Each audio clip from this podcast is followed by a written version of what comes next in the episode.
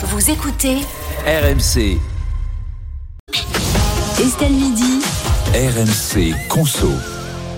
Charlotte, on a appris malheureusement une mauvaise nouvelle il y a quelques jours. Le prix du gaz va augmenter en juillet. Ce sera euh, de 5 à 10% Alors comment on fait pour anticiper cette hausse dès maintenant et pour faire baisser nos factures? Est-ce que c'est possible de tout faire baisser? Oui, alors ce qui augmente, bah, c'est le coût d'acheminement. Donc en gros, l'entretien des tuyaux, pas le gaz en lui-même. Donc en gros, tout le monde est impacté, quel que soit votre contrat.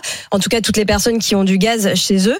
Euh, 7,30 euros en plus par mois pour ceux qui se chauffent au gaz. Mais comme le prix de la molécule gaz, lui, est libre, et ben on peut jouer là-dessus pour faire baisser la, la facture.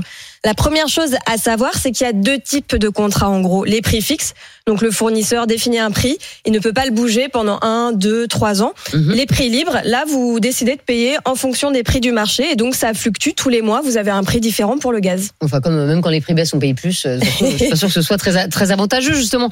Il vaut mieux être en prix fixe ou en prix libre? Bah ça, ça dépend un peu de votre caractère. Si vous êtes un peu joueur, vous pouvez euh, choisir les prix libres. Euh, il faut suivre au mois le mois les, les fluctuations du prix du marché et voir si ça baisse, si ça augmente. Si vous êtes un peu plus prudent, que vous aimez la sécurité, prenez le prix fixe. Ouais. Après, il faut savoir que en général, à la base, c'est un petit peu plus cher que le prix du marché, le prix fixe, mais ça peut devenir avantageux si jamais vraiment les prix explosent. Il y a eu combien d'augmentations ces derniers mois? Euh, la- L'augmentation euh, des prix euh, du gaz, euh, en tout cas la fluctuation des prix sur les 18 dé- derniers mois, elle était de 500%. Donc vous voyez, il y a eu des hausses, il y a eu des baisses. En ce moment, ça baisse.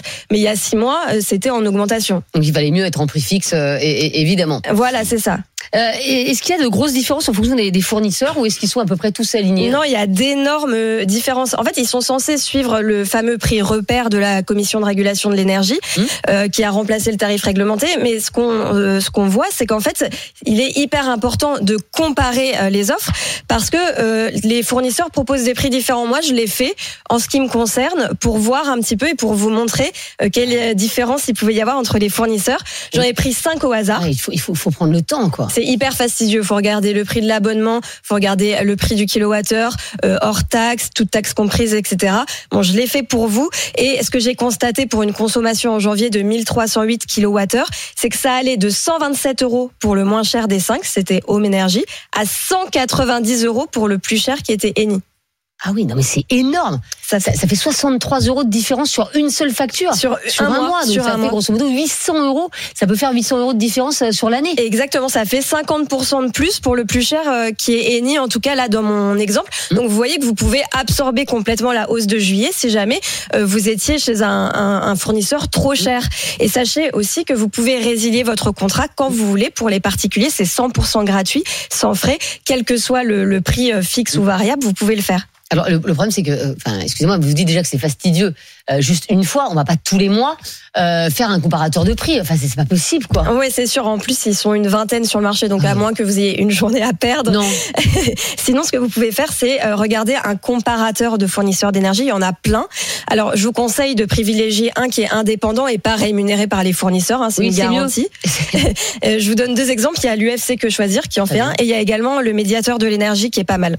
Et, et on peut avoir 100% fon- confiance. On peut avoir 100% 100% confiance sur le prix. En revanche, il y a un dernier point quand même à regarder, c'est le taux de litige. En gros, c'est le nombre de litiges qui est déclaré, qui sont déclarés chaque année au médiateur de l'énergie par les particuliers. Et donc, par exemple, sur 2022, c'était Home Energy, le moins cher de mon exemple, Ah, qui avait eu le plus de litiges.